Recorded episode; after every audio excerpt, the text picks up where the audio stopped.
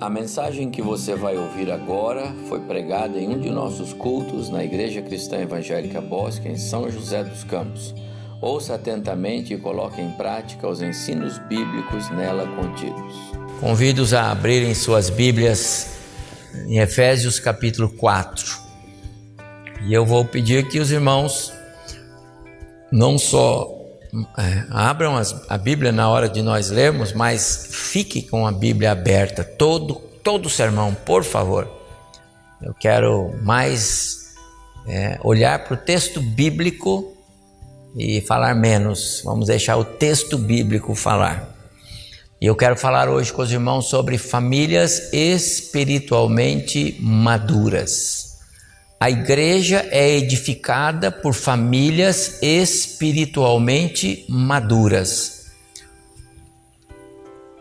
Você conhece pessoas que estão frias na fé, não querem saber da igreja, de, de Deus. Você conhece pessoas assim? Eu conheço. Infelizmente, é, são pessoas que nunca tiveram muito interesse por Deus. É a verdade. O pastor tem que falar a verdade, eu estou falando a verdade. Normalmente as pessoas que mais se abalam em circunstâncias, isso é normalmente, e tem exceções, são aquelas pessoas que entram e saem na igreja, nos cultos, sem entender a mensagem, não se alimentam então é como alguém que senta à mesa para se alimentar, mas não come, come um, um, bocadinho de uma coisa, toma um copo de refrigerante, acha que está alimentado. Ah, na hora do café, mesma coisa. Dali a algum tempo aquela pessoa está fraca, não é? Está debilitada e qualquer vento de uma, uma virose no ar, uma bactéria qualquer, uma fraqueza qualquer, aquela pessoa vai para o leito e para recuperar demora muito. Porque não se alimentou como devia.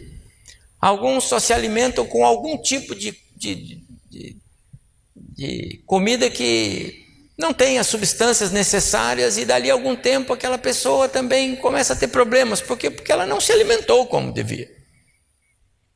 Infelizmente, as igrejas estão é, sempre com essas pessoas que não adianta o pastor insistir no sermão, falar diretamente, não adianta, eles não se alimentam. E aí, qualquer circunstância adversa, pronto, eu encontrei um motivo para eu é, ter problemas. E aí, os problemas vêm. Por isso é que Paulo, ao escrever, e eu vou falar sobre a carta aos Efésios, ele diz a importância de sermos maduros, crentes, que amem o Senhor, que amem a palavra do Senhor, crentes que oram, que têm desejo de orar, que têm vontade. Essas coisas nos deixam fortes espiritualmente, ainda que as circunstâncias externas não sejam boas, mas eu estou firme. O meu negócio é com Deus. O meu propósito é servir o Senhor. É assim que é. Eu quero falar sobre a importância de famílias espiritualmente maduras numa igreja local, no reino, no serviço do Senhor. Então, vamos ler o texto que está indicado em primeiro lugar, que é Efésios capítulo 4, versos de 1 a 16. Então eu vou ler, por favor, você acompanha comigo, tá bom? O apóstolo Paulo diz assim: Rogo-vos, pois eu, o prisioneiro no Senhor, que andeis de modo digno da vocação a que fostes chamados, com toda humildade e mansidão, com longanimidade, suportando-vos uns aos outros em amor, esforçando-vos diligentemente por preservar a unidade do Espírito no vínculo da paz. Há somente um corpo e um Espírito, como também foste chamados numa só esperança da vossa vocação. Há um só Senhor, uma só fé, um só batismo, um só Deus e Pai de todos, o qual é sobre todos, age por meio de todos e está em todos. E a graça foi concedida a cada um de nós segundo a proporção do dom de Cristo. Por isso diz: quando ele subiu às alturas, levou cativo o cativeiro e concedeu dons aos homens. Ora, que quer dizer subiu, senão que também havia descido às regiões inferiores da terra? Aquele que desceu é também o mesmo que subiu acima de todos os céus para encher todas as coisas. E ele e esse é Jesus que ele está falando aqui. E ele mesmo concedeu uns para apóstolos, outros para profetas, outros para evangelistas e outros para pastores e mestres, com vistas ao aperfeiçoamento dos santos, para o desempenho do seu serviço, para a edificação do corpo de Cristo, até que todos cheguemos à unidade da fé, no pleno conhecimento do Filho de Deus, à perfeita varonilidade, à medida da estatura da plenitude de Cristo, para que não mais sejamos como meninos agitados de um lado para o outro e levados ao redor por todo o vento de doutrina pela artimanha dos homens, pela astúcia com que induzem ao erro, os desvios.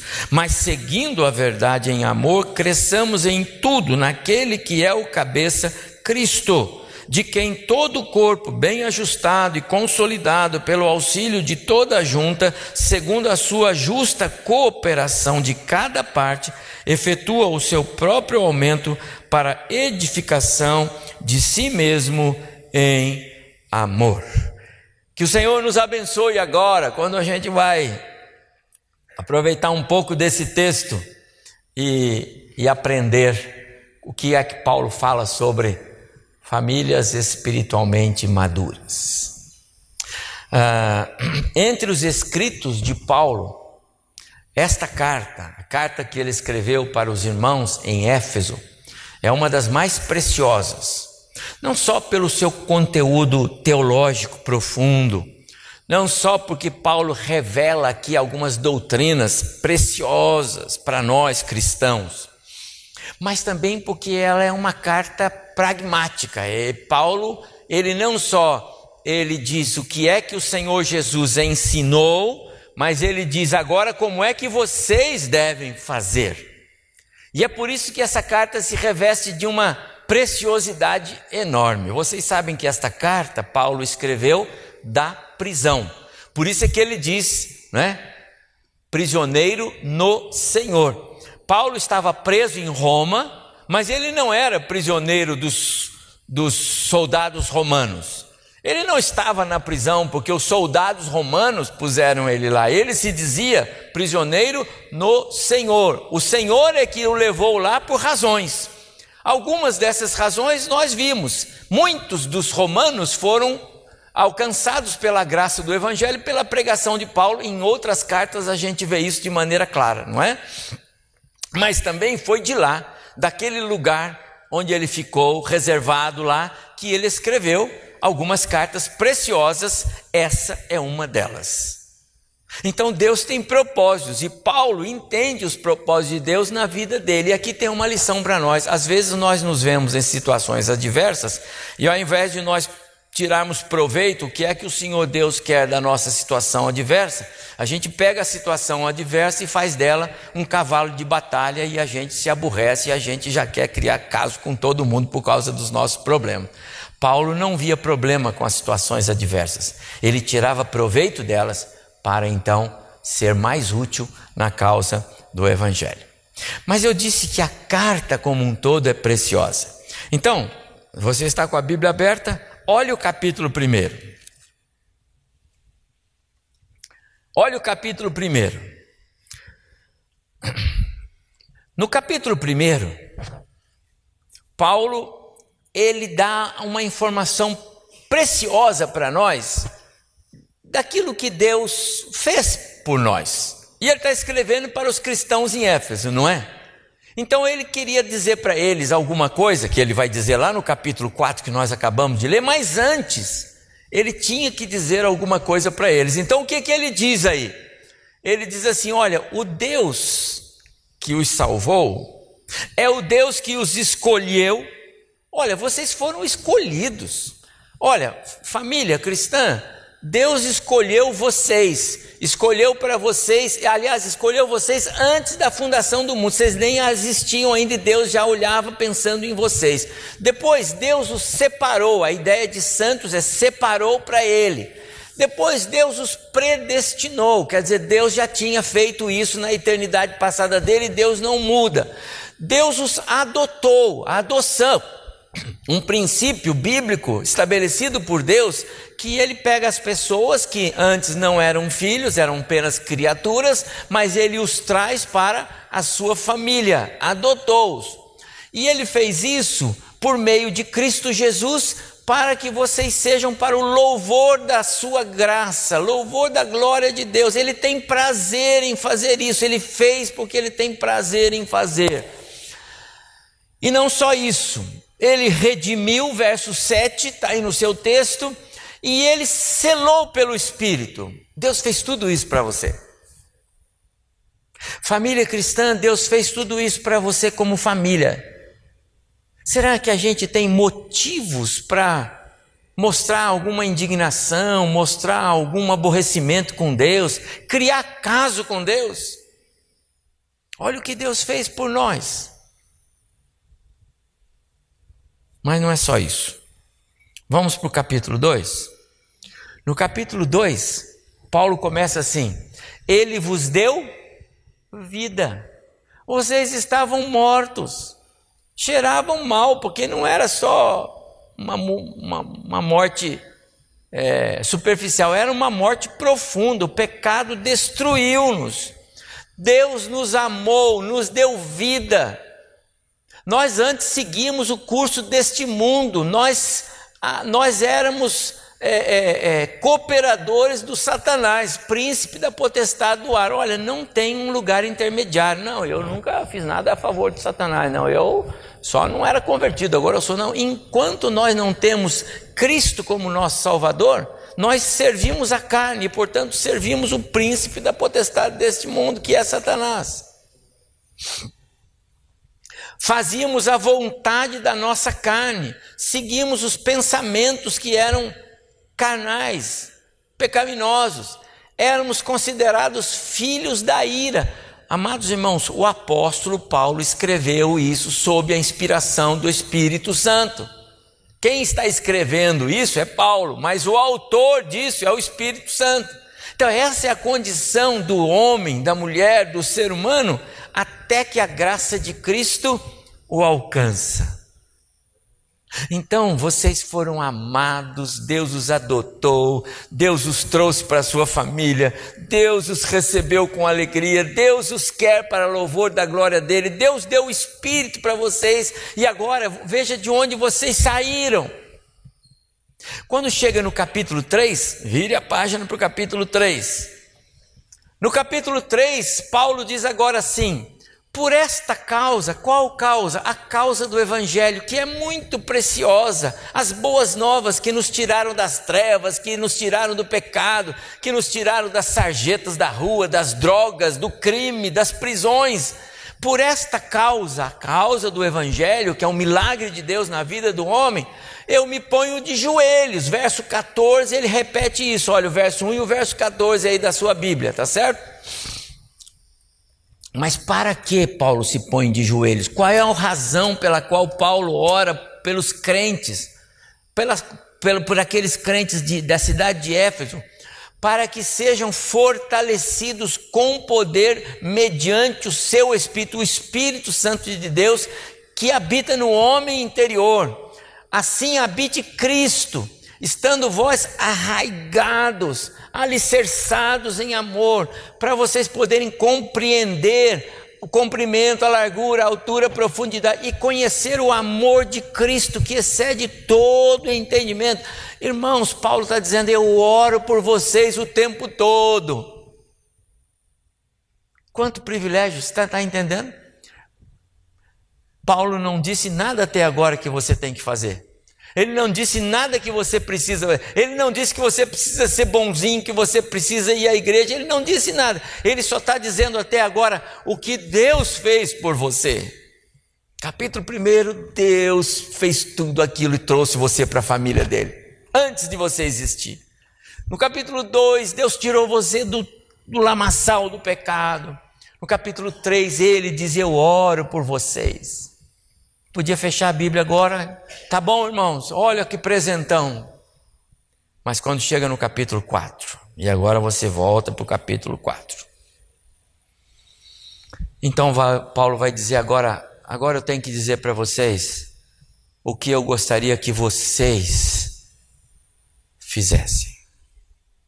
Eu rogo, eu apelo, eu peço Amados irmãos, quantos sermões eu preguei nessa igreja em mais de duas décadas e meia pregando aqui, falando assim, irmãos, eu peço que vocês, por favor, coloquem em prática as mensagens que ouvem. Alguns nem ouviam a mensagem, mas eu falava, ouçam a mensagem. Olha, façam, olha, faça, olha, faça. Quantas vezes? E mais uma vez eu estou trazendo a palavra do apóstolo Paulo, que é a palavra de Deus, dizendo: Eu rogo, eu apelo, eu peço, eu suplico. O quê? Que vocês andem de maneira digna da vocação a que vocês foram chamados. É isso que o Paulo quer. Famílias espiritualmente maduras andam de maneira digna da vocação, do chamado, de tudo que aconteceu aqui que ele já falou. Deus não tirou vocês do pecado, Deus não deu salvação para vocês, Deus não fez vocês cidadão dos céus, Ele não fez vocês filhos dele, amados. Ele não mandou Jesus para morrer na cruz por vocês. Então, andem de maneira digna da sua vocação, do seu chamado, da sua salvação, do evangelho que você tem no seu coração. Essa é a ideia. E aí eu pergunto: será que nós temos andado de maneira digna da vocação do nosso? Será que nós temos do nosso chamado? Será que nós temos andado como famílias cristãs de maneira digna da nossa salvação? A família cristã precisa andar de maneira digna do seu chamado, perseverando na unidade da fé, crescendo e edificando-se uns aos outros em amor. Deus já fez tudo por você. Agora vivam, andem de maneira agradável a Deus. A síntese de Paulo é: vivam de maneira a refletir a pessoa de Cristo na sua vida e no seu lar. Paulo está falando diretamente às famílias da igreja. E é claro, em especial a cada cristão. Lá ele falava com os cristãos da igreja de Éfeso. Mas hoje a carta está falando conosco. A família cristã precisa agradar a Deus no seu viver. E eu pergunto: a minha família tem agradado a Deus no seu viver? Será? Nós temos aprendido a agradar a Deus? O alvo, amados irmãos, é que para nós agradarmos a Deus, nós precisamos ser maduros. A imaturidade, como eu disse no começo, é mente infantil, não é? E ele é muito imaturo, por isso que ele faz assim, ele não é maduro ainda. A imaturidade espiritual gera esse comportamento de crentes que agem como se crentes não foram, não fossem. Talvez até sejam salvos, pode ser que sejam. A salvação nós não discutimos. Nós não estamos falando de salvação ou não salvação, nós estamos falando de maturidade espiritual. questão de salvação é com Deus. Não é o pastor, nem o presbítero, nem o diácono, nem os líderes da igreja, nem, nem você. Você não pode apontar o dedo para outro. Mas você pode apontar o dedo quanto à maturidade ou não. E Paulo está pedindo que o está clamando para aquela igreja que Deus fez tudo isso por vocês. E vocês vão continuar como imaturos. Como eu sei se estou crescendo na minha vida espiritual? Como eu sei se a minha família está sendo aperfeiçoada na sua espiritualidade? O que é maturidade espiritual? Eu separei algumas é, respostas para nós entendermos um pouco mais sobre isso, e eu entendo que nós precisamos entender que maturidade espiritual é algo que precisamos desejar, querer, almejar. Você precisa querer que Deus faça isso em você. Começa assim. Às vezes, e eu conheço muitos crentes que a questão deles é mais apontar os problemas que a igreja dele tem. É. Só isso que ele faz. Mas ele não deseja o crescimento pessoal dele. Não deseja. Porque ele não, não tem interesse pelos cultos. Não tem interesse pela mensagem. Escola bíblica, estudar a Bíblia. Ele não quer crescer. A maturidade espiritual é algo que vem de fora. Deus é que faz, é o Espírito que faz essa obra em você. Não é da noite para o dia. Você pode frequentar a igreja a vida inteira e ser imaturo. Nunca, nunca aprendeu, nunca, nunca estudou a Bíblia em casa. Nunca levou a sério os estudos bíblicos. Você conhece gente assim? Amados irmãos, eu conheço. A maturidade espiritual não vai vir só porque eu venho à igreja e vou embora, não.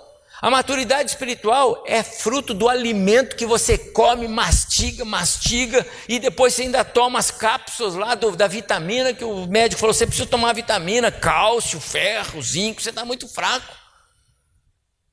Eu tenho que confessar para os irmãos aqui, a minha esposa está me vendo lá em casa, ela sabe disso. Ah, até uns quatro anos aí atrás, mais ou menos, eu sentia, às vezes não estava tudo bem, sabe? Eu me alimentava, mas, mas sinto frio, eu tinha algumas dificuldades. Aí, um dia, conversando com meu amigo Dr. Otton, que muitos conhecem aqui, ele disse: Olha, na nossa idade, ele até pensa que eu tenho a idade dele, viu, Clara? Na nossa idade, nós precisamos tomar Centrum. Tome Centrum, centro da sua idade, você vai ver, o negócio é bom. E eu não estou recomendando, não, viu, irmão? Mas eu estou dizendo que eu passei a tomar. E eu li lá que lá tem ferro, zinco, cálcio, magnésio, tem tudo. E irmãos, o negócio é bom. É bom. Eu tenho mais de dois, três anos, eu não sei o que é ter sinusite. Os irmãos sabem que eu sofria com isso. Eu preciso, de, preciso ir na fonte certa e fazer a coisa certa. Amados irmãos, tem irmãos que vêm à igreja e eles voltam e não estão como vocês estão aqui hoje, todos olhando para mim. Infelizmente, vocês estão, eu estou vendo, eu estou olhando para vocês. Mas a, maior, mas a maior parte do tempo, muitos irmãos entram e saem da igreja sequer olham para o pastor, prestam atenção na mensagem, cantam louvor com alegria no coração e vai embora. O que, que aconteceu? Comeu uns 3, 4 grãos de feijão e olha lá. Comeu um bocado de arroz e olha lá. O que, que vai acontecer com ele daqui uns tempos? Ele vai tombar na fé. Então o que, que nós temos hoje? Nós temos isso assim, a rodo. Por quê? Porque infelizmente é assim. Nós precisamos desejar, ela não vem de nós. Senhor, me dê alimento. Hoje eu vou. Eu não digo para os irmãos que quando eu venho para a igreja eu oro, Senhor, manda os irmãos para a igreja hoje com desejo de prestar atenção na aula. Hoje teve aula aqui, teve aula nas classes. Manda os irmãos para lá, Senhor, manda os irmãos para o culto com desejo de prestar atenção. Quando é ceia, Senhor, manda os irmãos para a igreja com desejo de, de, de participar do, do, do culto da ceia. Por quê? Porque é alimento. Amados irmãos, é claro que eu gosto de ver a igreja com a presença dos irmãos aqui. Qual pastor que não gosta? Eu gosto. Mas eu tenho que dizer para vocês, mil vezes, meia dúzia de pessoas olhando para mim como vocês estão, do que a igreja lotada de pessoas de cabeça baixa, conversando, fazendo qualquer outra coisa. Só me distrai. Nós precisamos desejar, eu quero, eu quero entender, eu quero que alimento é esse, o que, que o Senhor tem para me falar. Ele vai usar o pastor lá de alguma forma. Ore por isto. Maturidade espiritual não é teoria. Você não aprende maturidade espiritual lendo livros sobre maturidade espiritual. Você aprende maturidade espiritual na prática, na comunhão com o Espírito, na comunhão com os seus irmãos, atravessando as lutas, as dificuldades, os problemas. Precisamos querer, desejar, almejar, é o que está ali na tela.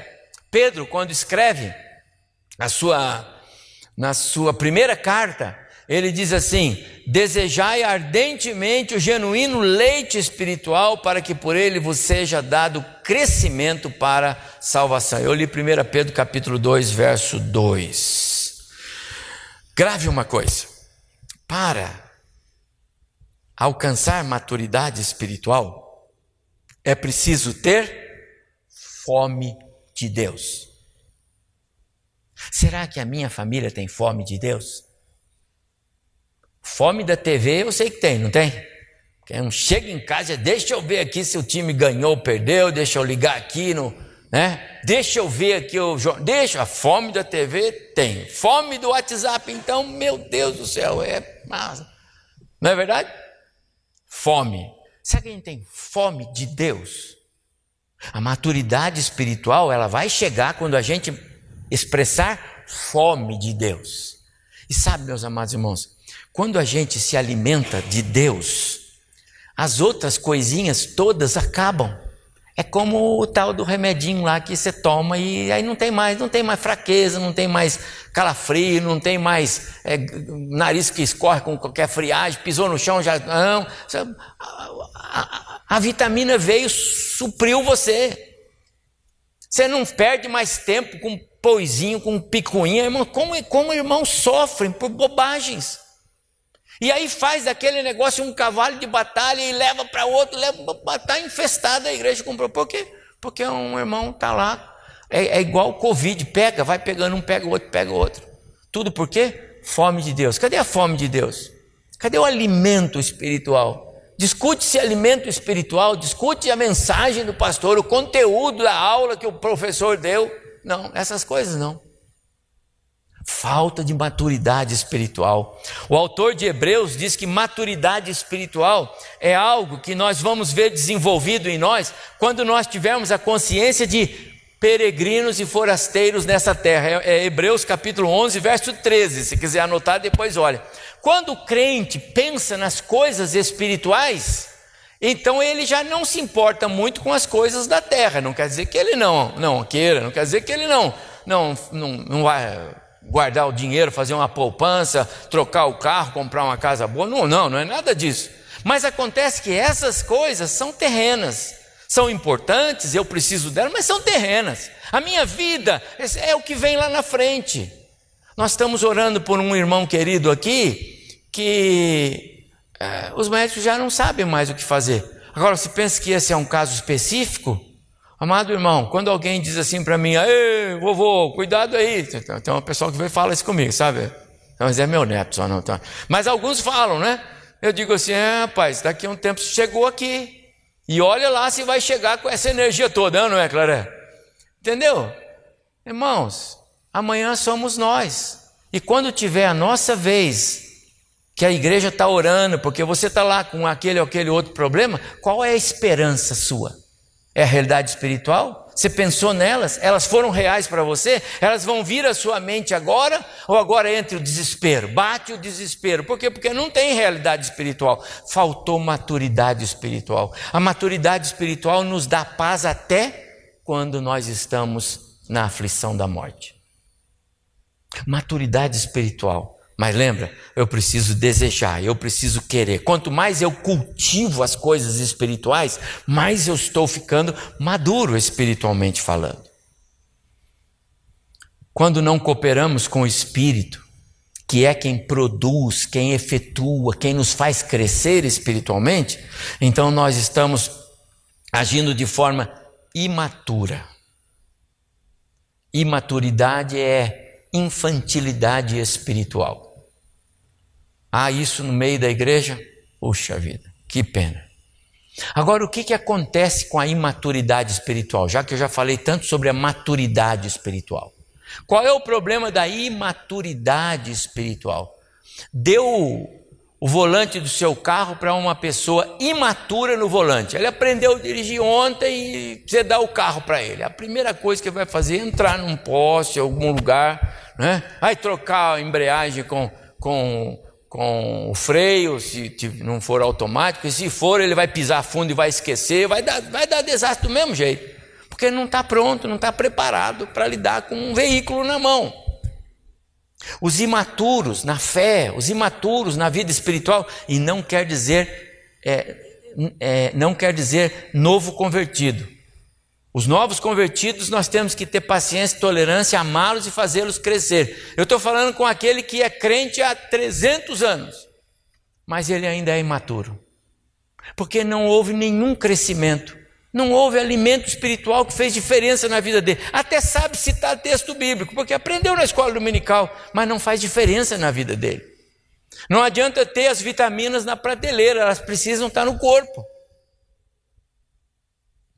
A imaturidade espiritual nos deixa vulneráveis. O que é que Paulo diz aí no verso 14? Agora estamos no capítulo 4, certo? O que é que Paulo diz aí no verso 14 do capítulo 4?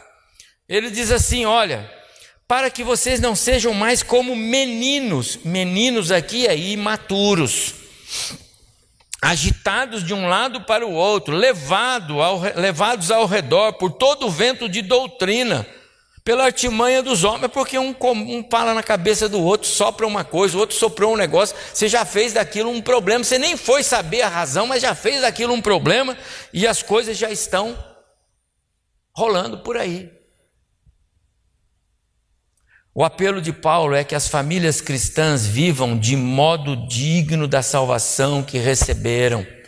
Quer dizer, tem um caminhar novo, aprovado por Deus, age de maneira madura. Ser aprovado ou aprovada por Deus é, na nossa caminhada cristã é um indicativo de que estamos maduros espiritualmente falando.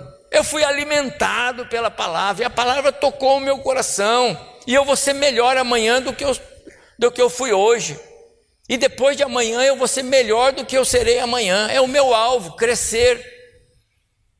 Ter um comportamento, um testemunho que evidencie o meu chamado. Amado, amados, é, os maduros espiritualmente falando, têm um testemunho dos de fora. Testemunho não é seu, não é o seu testemunho, não, o que eu penso de mim, não, não, não é o que você pensa, é quem rodeia você. Os seus irmãos na fé na igreja, a sua família, os seus irmãos, os seus pais, os seus filhos, eles veem maturidade espiritual em você? Vem maturidade especial, é, espiritual no seu modo de falar, no seu modo de ser, nos seus compromissos com Deus, afinal você é crente. Você é maduro espiritualmente falando diante dos seus? É o que Paulo está dizendo, que os maduros espiritualmente têm que ter testemunho dos de fora. Andar de modo digno é ser um cooperador de Cristo na edificação da igreja. Andar, é, rogo que vocês andem de modo digno. Então, tenham um testemunho e etc. E que cooperem a sua igreja, é, ela é servida pelo seu ministério. Você serve a igreja de maneira que ela, que ela recebe de você é, o necessário para crescer, afinal, nós somos membros. Como membros da igreja local, nós temos que fazer alguma coisa para que a igreja local cresça. que temos feito? A edificação é esse crescimento. É claro que é o Espírito que faz isso, mas ele faz isso através de nós. Meus amados, uma coisa que é, é marcante na Bíblia é que Deus, não obstante ter o poder de, com um simples piscar de olhos, mover uma montanha, ele usa homens como nós para que essa montanha seja movida. Jesus disse para os homens que estavam lá na casa de, no, na beira do túmulo de, de, de Lázaro, lá com, na aldeia de Maria e Marta, não é? É tirem a pedra. Ah, se eu tivesse lá e eu ia dizer, Jesus, o senhor pretende ressuscitá-lo? Então o senhor, com uma palavra de ordem, o senhor move a pedra, porque a pedra é fácil. Mas Jesus, mas eu quero que vocês tirem a pedra. A parte de vocês, vocês fazem, a minha eu faço. Cooperar com Deus, então, não tem essa história de que eu não tenho nada para fazer na igreja. Eu tenho que fazer alguma coisa. Porque nós somos servos que cooperamos para que a igreja cresça. Isso é andar de modo digno. Andar de modo digno é ser um cooperador de Cristo, é servir. Eu faço uma pequena reflexão aqui. Será que eu estou abençoando o meu lar? Vou começar com o lar. Pelo meu modo de ser cristão? Papai, mamãe, vou começar por nós. Será que nós estamos abençoando o nosso lar com a maneira que nós somos cristãos, no, no dizer de Paulo? Quanto meus filhos são influenciados por mim a amar a igreja? Você sabe que tem muitas vezes que pais saem da igreja e já saem criticando o professor, o pastor, a igreja, a estrutura, algo, já sai assim. Espera que os filhos tenham que tipo de pensamento em relação a isso?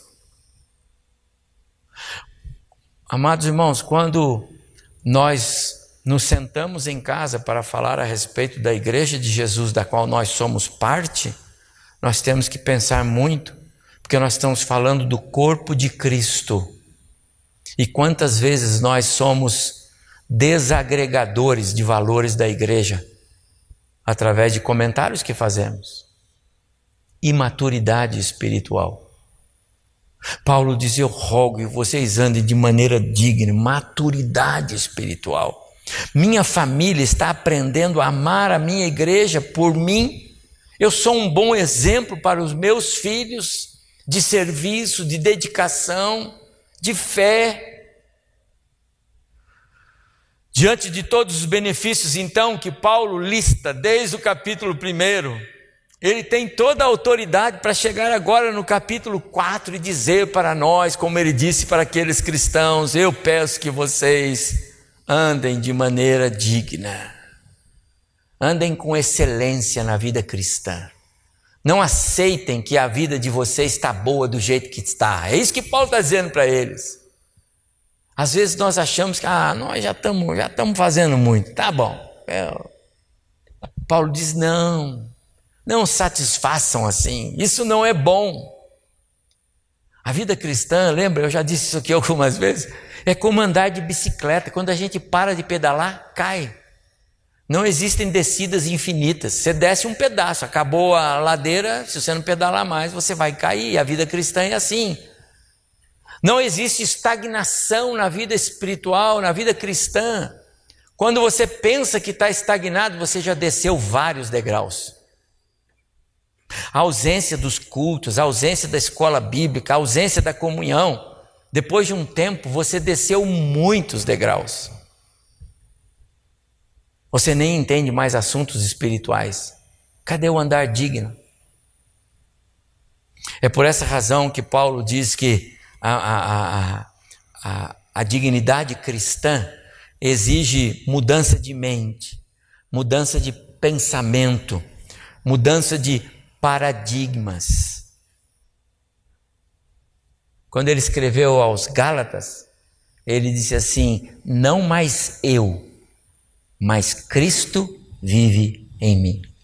Será que alguém que consegue fazer essa declaração como Paulo fez, não mais eu, mas Cristo vive em mim, será que alguém assim é, é infrutífero na sua igreja? Será que alguém que diz, não, eu, minha questão é o seguinte, a, Cristo vive em mim.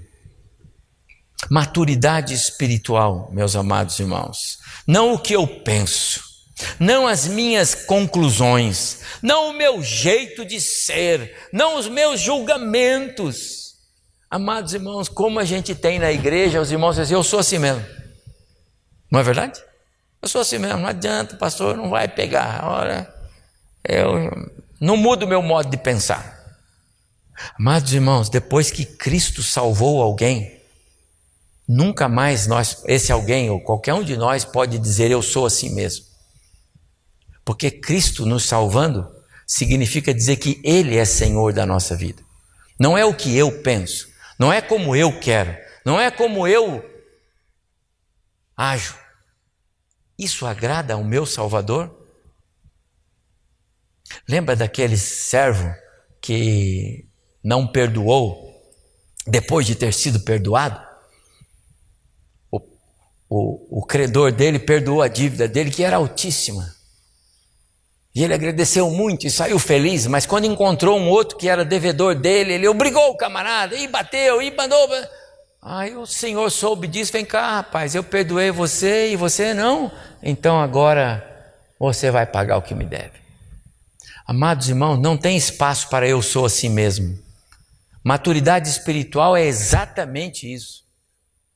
E é por isso, meus amados irmãos, que no verso 2, e eu vou voltar lá no verso 2 do capítulo 4. No verso 2, Paulo acrescenta algumas virtudes. E como essas virtudes são importantes. Virtudes que precisam ser cultivadas. Ele diz assim, ó: Rogo-vos, pois, que andeis de modo digno da vossa vocação, com toda humildade. Sabe qual é o problema dos imaturos? Não têm coragem para serem humildes. Humildade é uma marca que nos identifica como cristãos. É seguir o exemplo de Cristo. Lembra de Filipenses 2, 5 a 8, não obstante ele ser Deus, não, não usurpou o ser Deus, pelo contrário, ele abriu mão da sua divindade, tornando-se homem em figura humana, e assim ele sofreu, e assim ele morreu, até a morte, morte do cruz, humilhando-se no nosso lugar. E às vezes nós não temos é, coragem para baixarmos a cabeça algumas vezes e dizermos: a palavra de Deus está falando comigo. Andar com toda humildade significa reconhecer a nossa incapacidade diante de Deus, incapacidade de resolver os nossos problemas diante de Deus. Se alguém se recusa a se curvar diante da cruz de Cristo, jamais entrará no reino dos céus. Grave isso. E se curvar diante da cruz de Cristo é uma atitude nobre de humildade do ser humano. É dizer, é, é, eu não sou nada, mas Cristo me salvou. Andar com toda a humildade é submeter-se à vontade do Espírito em cada passo. É deixar Cristo ser visto em nós. É agradar-se do Senhor. Não está do jeito que eu quero, mas está muito bom assim. Salmo 37, verso 4. Agrada-te do Senhor e Ele satisfará os desejos do teu coração. Isso é andar de modo humilde e isso é ser digno diante de Deus. Humildade é a chave que abre as portas do reino dos céus. Ninguém consegue entrar no reino dos céus se não se curvar em humildade diante do Senhor. Mas Paulo vai mais, com toda a humildade e mansidão. Mansidão é temperança, é equilíbrio, é docilidade, é brandura. Amados irmãos, tem gente que é nova criatura em Cristo, mas continua do mesmo jeito como se não fosse. O modo de falar, austeridade no ser, no agir, no... não é verdade? Os mansos aprenderam a lidar com sentimentos de perda. Não tem problema. Não era do jeito que eu queria, mas tá bom. Vou brigar por isso não. Tem mais coisas que me interessam. Os mansos não se deixam abater quando as dificuldades vêm. Os mansos aprendem a renunciar. Não pode haver lugar para é, o meu eu quando eu quero andar de modo digno. Mansos cultivam humildade, repelem altivez e orgulho. Mas Paulo diz mais, com toda longanimidade. Olha lá o verso 2 que, que é longanimidade? É paciência, é bondade, generosidade. Essas virtudes caminham de mãos juntas e a família precisa viver nesse contexto. famílias sustentadas pelo amor fraternal, vão exalar esse caminhar digno diante do Senhor, vão exalar essa virtude. Nós precisamos de humildade, mansidão, longanimidade, mas suportando-vos uns aos outros em amor. Amados irmãos, suportar pode ter mais de um sentido aqui. Os irmãos podem imaginar o que é isso, né? Não suporto mais, mas eu quero pensar num outro sentido. Qualquer direção é uma ordenança. Suportar aqui, na minha visão, tem a ideia de dar o ombro. Eu estou com uma pessoa lá precisando de mim, a família precisando de mim, das orações, da minha interferência, da minha presença. Eu tenho que estar lá e dizer assim: eu estou com o meu ombro aqui para você poder é, descansar nele. Servir de apoio. Isso é suportar. Às vezes suportar tem a ideia do perdoar, ser paciente, caminhar a segunda, terceira milha com alguém que você pode fazer isso, então faça, vale a pena.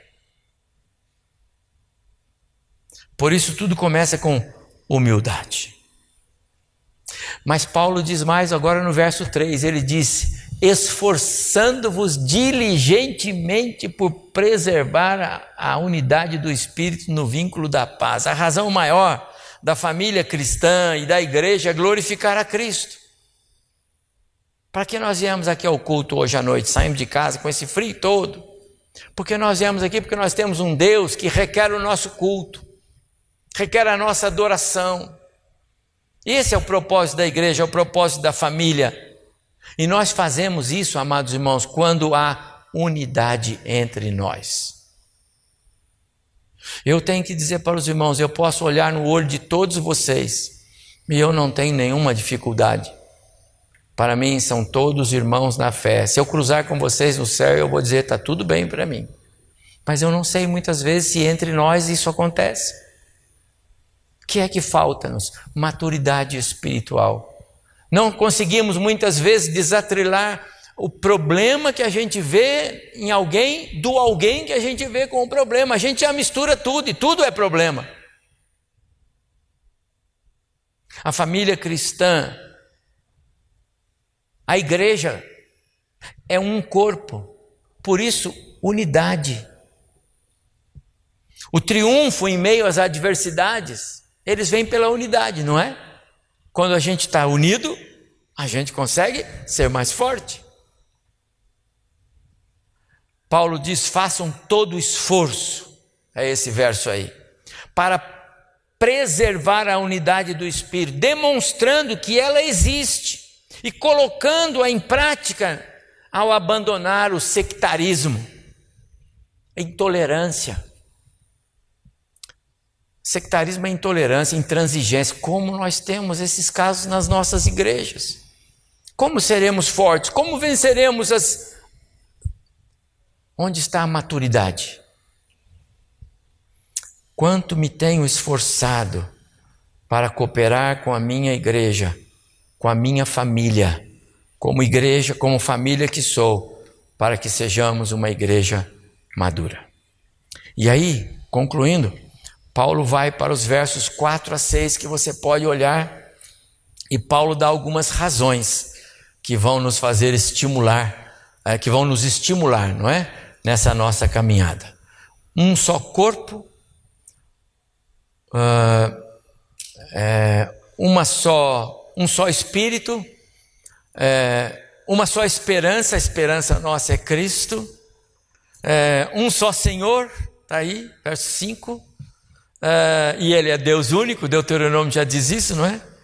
Uh, uma só fé, um só batismo, um só Deus e Pai de todos. Amados irmãos, só a maturidade espiritual nos dá compreensão da grandeza da nossa salvação, de tudo aquilo que Deus fez. Olha, lembra do capítulo primeiro? Deus chamou, Deus santificou, Deus separou, Deus colocou você na família, Deus fez tudo, Ele fez, Ele fez, Ele fez. Capítulo 2, ele tirou você daqui do lamaçal do pecado. Ele fez, ele fez. Agora ele diz assim: então, vivam. Só isso. Só isso. Vivam a vida cristã na unidade do Espírito. Só a maturidade espiritual nos dá a grandeza da nossa salvação. Nós nunca vamos entender o capítulo 1, nem o capítulo 2, se não houver maturidade espiritual em nós. Poucos cristãos de verdade, estou afirmando para vocês, imaginam a grandeza da obra da salvação. Poucos cristãos. Só a maturidade espiritual nos revela realidades espirituais. Poucos cristãos fazem ideia da, ver, da grande é, é, é, é, das, da espiritualidade, das coisas que estão na eternidade reservadas para nós. Poucos cristãos sabem disso. Não vê valor. No verso 12 aí do capítulo 4, Paulo diz que se essas virtudes existirem em nós, se nós entendermos isso, então elas estarão cooperando o quê? Para o nosso aperfeiçoamento. E aí nós vamos cooperar uns com os outros e nós vamos ser um corpo aqui edificado, um corpo, uma família, né? E, e aí nós vamos chegar na unidade da fé, no pleno conhecimento de Cristo, a perfeita varonilidade, maturidade espiritual. Chegamos aí. Quando? Quando todo esse passado for uma realidade na nossa vida. Meus amados em Cristo, meus amados irmãos em Cristo, eu quero concluir a minha palavra. Famílias espiritualmente maduras, eu preparei algumas frases de impacto. Peço que você grave no seu coração. Famílias espiritualmente maduras são famílias que aprenderam a andar de modo digno do seu chamado em Cristo. E a cada frase dessa eu peço que você faça a pergunta: Eu sou essa família? Famílias espiritualmente maduras são famílias que amam a palavra de Deus e dela se alimentam dia a dia. Eu sou esta família. Lá na minha casa, eu vejo os meus filhos, os meus filhos me veem com a Bíblia, orando, alguma coisa assim. Eu sou esta família. Famílias espiritualmente maduras são famílias que oram. Eu sou esta família. Famílias espiritualmente maduras são famílias onde o perdão é ensinado na prática. Eu sou esta família, eu ensino sobre perdão ou eu boto fogo quando um dos meus filhos ou quando meus pais falam alguma coisa, ah, tem que pegar no pé mesmo, ah, vamos fazer o. É? Eu sou esta família, eu ensino e eu perdoo. Famílias espiritualmente maduras são famílias onde a harmonia é resultado do amor e do domínio próprio dos seus membros. Ah, isso ao ponto de equilíbrio do pai que chega, não, não é assim, meu bem. Ou do, da esposa, não, não é assim, meu bem. Filhos, não é assim. Olha, tem que pensar do. Eu tenho isso na minha casa, irmãos. Famílias espiritualmente maduras são famílias que vivem a verdade e odeiam a mentira. Eu vivo a verdade e odeio a mentira. Ou eu vivo no meio da mentira. Quantas vezes as pessoas me dizem alguma coisa e eu vou investigar e não é verdade? Famílias espiritualmente maduras são famílias que aprenderam a arte da humildade e aprenderam a repelir a soberba, porque humildade e soberba são opostos. Eu sou esta família. Famílias espiritualmente maduras são famílias que, movidas pelo amor, se envolvem e servem à igreja de Jesus. Eu sou esta família. Famílias espiritualmente maduras são famílias que estão em crescimento constante na fé cristã. Eu sou essa família. A minha casa está muito melhor hoje do que a semana passada, do que o ano passado, do que há dois meses atrás, do que há dois anos atrás. Será? Amados irmãos, nós precisamos de Cristo. Nós precisamos querer Cristo, mas de verdade. Não não na teoria. Aquela história de crentes nominais. Antigamente só alguns outros segmentos religiosos é que tinham, religiosos é que tinham os nominais, né? Você fala, ah, eu sou é nominal só, porque eu nunca vou. Tá bom. Agora nós temos os crentes nominais, imaturos, sem interesse por Deus, sem fome de Deus. A igreja sofre. Minha família é madura espiritualmente, eu coopero para isso. Mais de Cristo eu quero ser, mais por Ele aqui viver, ter a Sua comunhão, a Sua compaixão. Ah, como nós precisamos de Cristo. Eu queria encerrar o culto e, e que a gente fosse para casa hoje com, com essa mensagem no coração. Que família eu sou?